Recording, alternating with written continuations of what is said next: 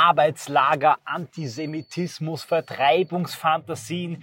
Die nächste gelegte Mine platzt auf. Ein Bericht über die junge Alternative. Journalistinnen wurden bei einer Wanderung bei Bautzen eingeschleust. Und das soll der AfD nun endgültig den Rest geben. Vier entscheidende Punkte zu dieser erwartbaren Attacke. Und damit herzlich willkommen bei einer Audioanalyse.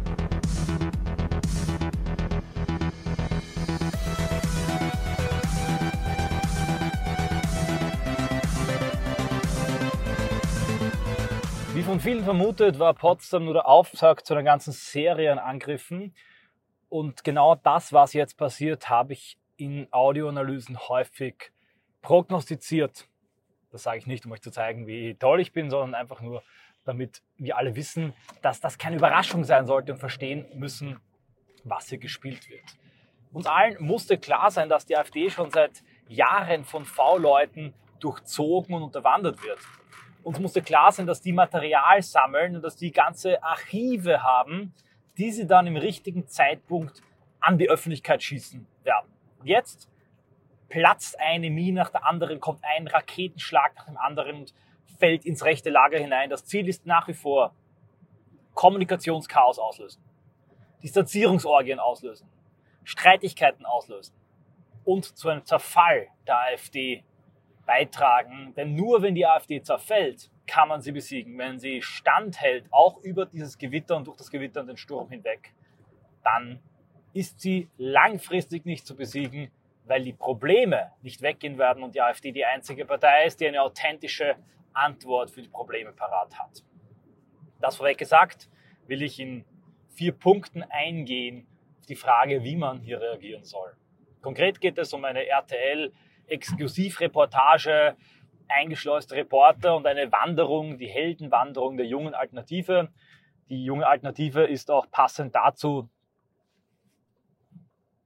nach einem Urteil des Kölner Verwaltungsgerichts als gesichert extremistisch einzustufen. Das ist natürlich eine Vorstufe zu einem Verbot. Das wird sich Frau Nancy Faeser nicht nehmen lassen, bevor sie ihre Amtszeit beendet.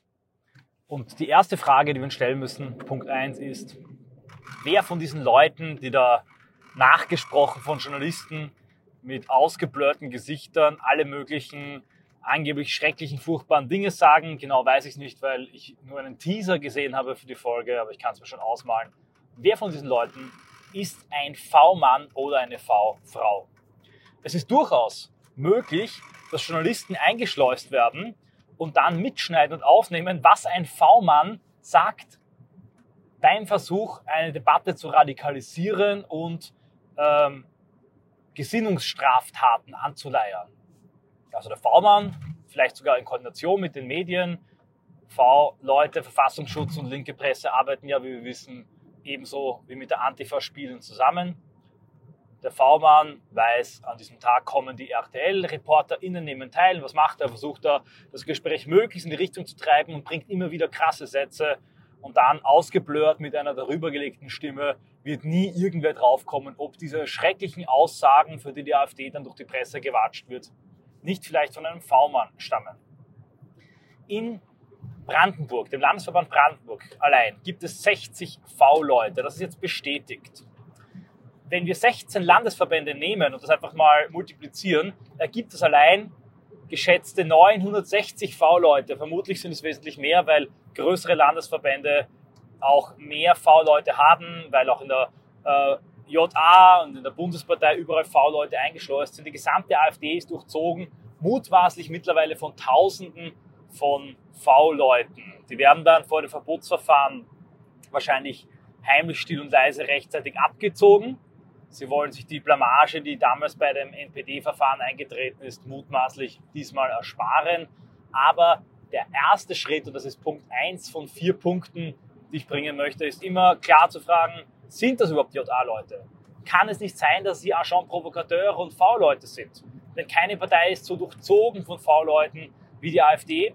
Im NPD-Verfahren, ich kann jedem empfehlen, das Buch Irrtum NPD von Holger Apfel zu lesen, kam klar heraus, dass die radikalsten, krassesten, tatsächlichen Hetzer in der Partei auf der Gehaltsliste des Verfassungsschutzes standen. Und ähnliches erleben wir wahrscheinlich jetzt auch bei der AfD. Zweiter Punkt. den Druck niemals nach innen tragen. Extrem viel Druck wirkt jetzt auf das rechte Lager und auf die AfD.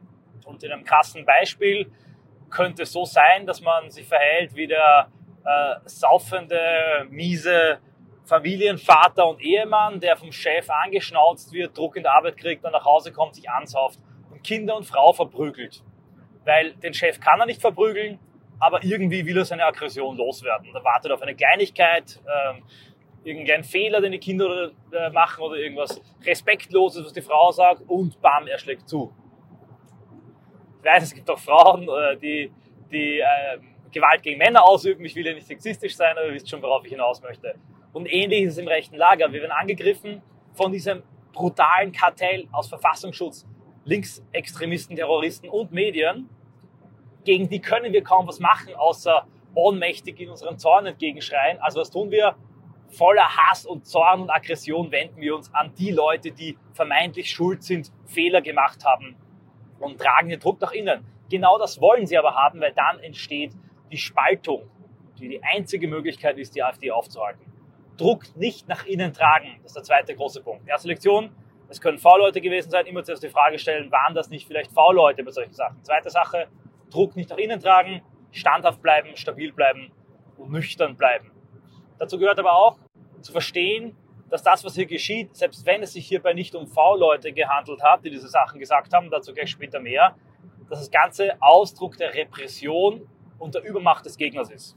Wenn wir dieselben Mittel anwenden würden bei linken Jugendorganisationen, bei Antifa-Gruppen, bei den ganzen oligarchischen, globalistischen Netzwerken, was glaubt ihr käme da heraus? Was für eine Verachtung, was für ein Zynismus, was für eine Herablassung, was für antideutsche Hasskommentare, was für äh, Verzückungs- und Freudenrufe über den Bevölkerungsaustausch. Nur, wir haben diese Phalanx aus Geheimdienst, Presse und äh, aktivistischen Gruppen und NGOs nun mal nicht. Und aus dem Grund sind wir belauscht mit Auge und Ohr, wie der Gefangenenchor singt und müssen uns mit dieser Tatsache abfinden, ob wir wollen oder nicht. Damit komme ich zum dritten entscheidenden Punkt, den man verinnerlichen muss. Das Unrecht, diese Gemeinheit, diese Lauschangriffe zu beklagen, bringt uns nicht weit. Wir müssen darauf reagieren. Wir können dieses Kartell im Moment nicht abschalten. Es ist mächtiger als wir. Wir können ihnen aber möglichst wenig Angriffsfläche bieten.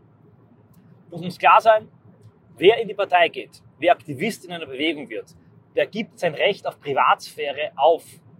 Der ist ein offenes Buch der ist ein Glied einer Kette, der seine wandelnde Visitenkarte und alle Fehler, die er begeht, begeht im Privaten oder bei einer Wanderung, erst recht im öffentlichen Amt, in jeder Chatgruppe, sein Browser, Suchverlauf, all das fällt auf die Partei zurück. Und daher muss sich jeder prüfen und muss jeder geprüft werden.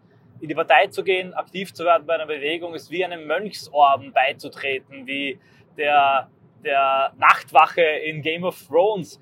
Man muss sich im Klaren sein, indem man diesen Schritt tut, gibt man extrem viel Freiheit und Privatsphäre, die man hat, auf. Und da reicht auch kein anonymer Twitter-Account. Alles wird durchschaut. Alles, was man digital macht, ist so, als hätte man es mit Klarnamen gepostet. Es ist lediglich eine Frage, wie viel Fokus der Gegner darauf legt. Und in Wahlkampfzeiten, wenn die AfD wächst, dann wird der Fokus größer und stärker. Ich bin für Meinungsfreiheit, ich bin gegen Gesinnungs- Terror gegen diese Schere im Kopf. Aber die Lage ist nun mal, wie sie ist. Und wenn man in eine Partei eintritt, dann muss man in der Lage sein zu verbaler Disziplin. Mir ist klar, dass die meisten Aussagen, die man da hört, nicht ernst gemeint sind. Das sind Witze, das sind Poser, das sind junge, dumme Männer. Und ich weiß das ganz genau, weil ich selber genauso war. Diese äh, Treffen, ja auch Wanderungen, wo man da mit Leuten spricht, man wähnt sich unter sich, man will sich gegenseitig überbieten in Radikalität und Posertum. Das sind keine gefestigten ideologischen Weltbilder. Das handelt sich also entweder um Poser, Prahler, Aufschneider, Leute, die sich da im Extremismus gefallen, also pubertäre Jugendliche oder, wie gesagt, um V-Leute. Aber auch dieser pubertärende Poser-Typus ist ein Problem. Wer diese verbale Inkontinenz hat, und sich in dieser Krise, in dieser Phase der maximalen Beobachtung und Attacke nicht am Riemen reißen kann, keine verbale Disziplin an den Tag legen kann, ist schlicht nicht geeignet für die Parteiarbeit. Also, Disziplin gegen verbale Inkontinenz. Jeder, der so redet, diesen Blödsinn sagt, ist entweder ein V-Mann oder er ist nicht geeignet und nicht stark genug, um in diesen harten Zeiten Teil einer Partei zu sein. Die Konsequenzen sind klar. Ansprache, Kritik. Und wenn diese Kritik nicht gehört wird, dann muss diese Person selbstverständlich alle Partei- und Bewegungsstrukturen verlassen. Wir haben in der IB schon so viele Leute rausgeschmissen. Die ganze Zeit. Deshalb sind wir als Gruppe auch nicht äh, so stark gewachsen die letzten Jahre. Aber wir haben uns sehr viel Blödsinn und sehr viel Unfug erspart. Jeder äh, Edgelord, der da glaubt, er kann zu uns kommen, um eine Art Offline-Discord-Server zu haben, fliegt gnadenlos sofort raus, denn er zieht die ganze Gruppe runter, er gefährdet die ganze Gruppe. Das ist wie bei einer Einheit in einem Krieg, wenn eine Person ständig am Handy spielt, Zigaretten raucht, Musik auftritt, mit der Taschenlampe irgendwie in den Wolkenhimmel strahlt und damit die gesamte Gruppe gefährdet. Der dritte Punkt neben erstens Frage, ob das V-Leute waren, zweitens Druck nicht nach innen leiten, lautet also klare verbale Disziplin, um mit Leuten, die so einen Schwachsinn reden, die sich nicht darüber im Klaren sind, dass alles, was man irgendwie online und privat sagt, öffentlich werden kann, aufräumen, aber nicht unter Distanzierungsorgien, nicht unter tausenden Abgrenzungen nach außen, sondern ruhig, still und nach innen gerichtet. Dazu später mehr. Denn bei diesen Leuten handelt es sich entweder um V-Leute oder um Menschen, die für Parteiarbeit nicht geeignet sind. Der vierte Punkt ist aber noch entscheidender. Die Aussagen, die hier getroffen werden, die verbalen Exzesse, die uns jetzt aufgetischt werden aus Chatgruppen, die mögen in vielen Punkten geschmacklos sein, ungustiös und indiskutabel. Das sind keine Form von echter Politik und sind äh, doofe und dumme Witze. Wir haben aber auf der einen Seite im rechten Lager hier Exzesse in Kritik von Fremden, Exzesse in Xenophobie. Wir haben vielleicht auch Exzesse in Heimatliebe in Form von Chauvinismus und Herabwertung anderer. Im anderen Lager, im linken grünen Lager, haben wir aber ständig Exzesse in Hass auf die eigene Heimat, antideutsche Exzesse, Vernichtungsfantasien gegen das eigene Volk. Und in jedem normalen Staat der Welt würden solche verbalen Exzesse stärker skandalisiert und stärker verfolgt werden. Stell dir vor, ihr habt ein Kind in eurer Familie und dieses Kind schimpft extrem über die Nachbarskinder auf eine primitive Art und Weise. Natürlich würdet ihr das Kind dann rügen. Aber stellt euch vor, das Kind schimpft extrem über seinen Bruder, schimpft extrem über seine Mutter vor anderen. Das wäre natürlich viel, viel schlimmer. Bei uns aber heute ist es so, dass diese antideutschen Exzesse und Einzelfälle, die es bei den Grünen ständig gibt, bei der SPD, bei der Antifa, wo ist der Unterschied? Die werden ignoriert, die werden weggelächelt, die sind kein Problem. Bands wie Feine Sahne, Fischfilet werden geehrt. Bomber Harris Do It Again ist eine gängige und erlaubte Parole. Nie wieder Deutschland, alles kein Problem. Kartoffeln, Hass auf das eigene Volk. Diese Exzesse sind objektiv, moralisch viel, viel, viel schlimmer und viel verwerflicher als xenophobe und chauvinistische Exzesse im rechten Lager, wenngleich diese natürlich auch zu verurteilen sind. Beide zu verurteilen, aber objektiv betrachtet in unserem eigenen Land ist der Hass auf das eigene Volk, auf die eigenen Vorfahren, die eigenen Kinder, die Menschen der eigenen Herkunft natürlich etwas viel verwerflicheres. Und das gilt es immer wieder zu betonen in Reaktion auf diese Einzelfälle nüchtern, ruhig, sachlich, ohne Distanzierungsorgie, mit Verweis darauf, dass man das intern klären werde, ständig betonen, die viel verwerflicheren antideutschen Hassausbrüche und Exzesse bei anderen Parteien. Was gilt es nun zu tun? Eine praktische Handlungsanweisung, ein Tipp nach diesen vier Punkten. Erstens, spätestens jetzt, ich sage seit Jahren, spätestens jetzt, muss man aufräumen mit Chatgruppen, mit Discord-Servern, Telegram-Gruppen, mit dem Gewitzel. Es gibt in jeder AfD, JA, Ortsgruppe den einen Typen, der ständig, ja, vielleicht schon vor dem Bier, aber erst recht nach ein, zwei Bier, irgendeinen Blödsinn macht, Musik auftritt, äh, bei Techno-Liedern mitsingt und man lacht halt darüber, man witzelt es weg, weil man will ja nicht der Anstandsvorbau sein. Spätestens jetzt muss klar sein, der Typ ist entweder ein V-Mann oder er ist ein Idiot in jedem Fall aber ist eine große Gefahr und bringt die gesamte Truppe in Gefahr. Denkt an das Beispiel, das ich vorgebracht habe. Er bringt es in Gefahr, von der Artillerie, von feindlichen Flug, äh, Flugangriffen weggebombt zu werden. Damit muss Schluss sein. ein internes Großreinemachen verhindert, dass der Gegner das dann von außen erzwingt. Die zweite praktische Handlungsanweisung, die ist noch viel wichtiger, auch die sage ich seit Jahren, wäre die Einrichtung einer Art innerparteilichen Geheimdienstes der AfD, eine Spionageabwehr, die sich beschäftigt erstens mit Kryptographie, Verschlüsselung, Konter von Lauschangriffen und Überwachung, vor allem aber mit einem Herausfinden und Herausfiltern der V-Leute in der AfD. Es muss also ein kleiner, enger Kreis geschaffen werden von Leuten, denen man 100% vertrauen kann. Eine Art Kommunikationskammer, die nicht abgehört werden kann, die in echten Geheimtreffen, nicht so wie in Potsdam, wirklich sich beratschlagen und zusammensetzen und von diesem Kern ausgehen, Schicht für Schicht, in einer echt ähm, detektivischen, nachrichtendienstlichen Arbeit müssen diese Lauschangriffe gekontert werden, müssen diese V-Leute ausfindig gemacht werden, müssen sie auffliegen. wenn man es schafft in einer derartigen Arbeit, das ist durchaus möglich, dann auch in Koordination mit der Gegenöffentlichkeit, ein, zwei, drei solche V-Leute äh, medienwirksam auffliegen zu lassen, zu zeigen, dass gerade die krassesten, härtesten Typen vom VS bezahlt werden, dann würde es viele von diesen Attacken für lange Zeit entkräften.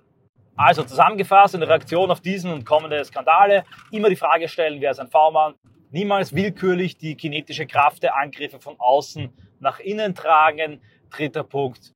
Dritter Punkt, dann aber klar nach innen aufräumen und entsprechende verbale Inkontinenzler entweder als V-Leute enttarnen oder als Idioten und pubertäre Poser rügen, falls sie ihr Verhalten nicht ändern können, rausschmeißen und das gesamte Verhalten, die gesamte kommunikative Struktur der Partei den veränderten Bedingungen anpassen. Es gibt kein Privates mehr, ein Ethos der mönchischen Disziplin entwickeln. Wer in die Partei hineingeht, wer Aktivist werden will, gibt sein Recht auf eine Privatsphäre auf und schließlich und endlich viertens immer wieder auch wichtig in der Kommunikation nach außen immer klarstellen, dass solche Exzesse generell abzulehnen sind, aber wenn sie gegen das eigene Volk gerichtet sind, sie objektiv sogar moralisch verwerflicher sind aus unserer patriotischen Sicht. Darüber hinaus Chatgruppen verlassen, aufräumen, so agieren, als würde man in der Truman Show leben und endlich eine Art innerparteilichen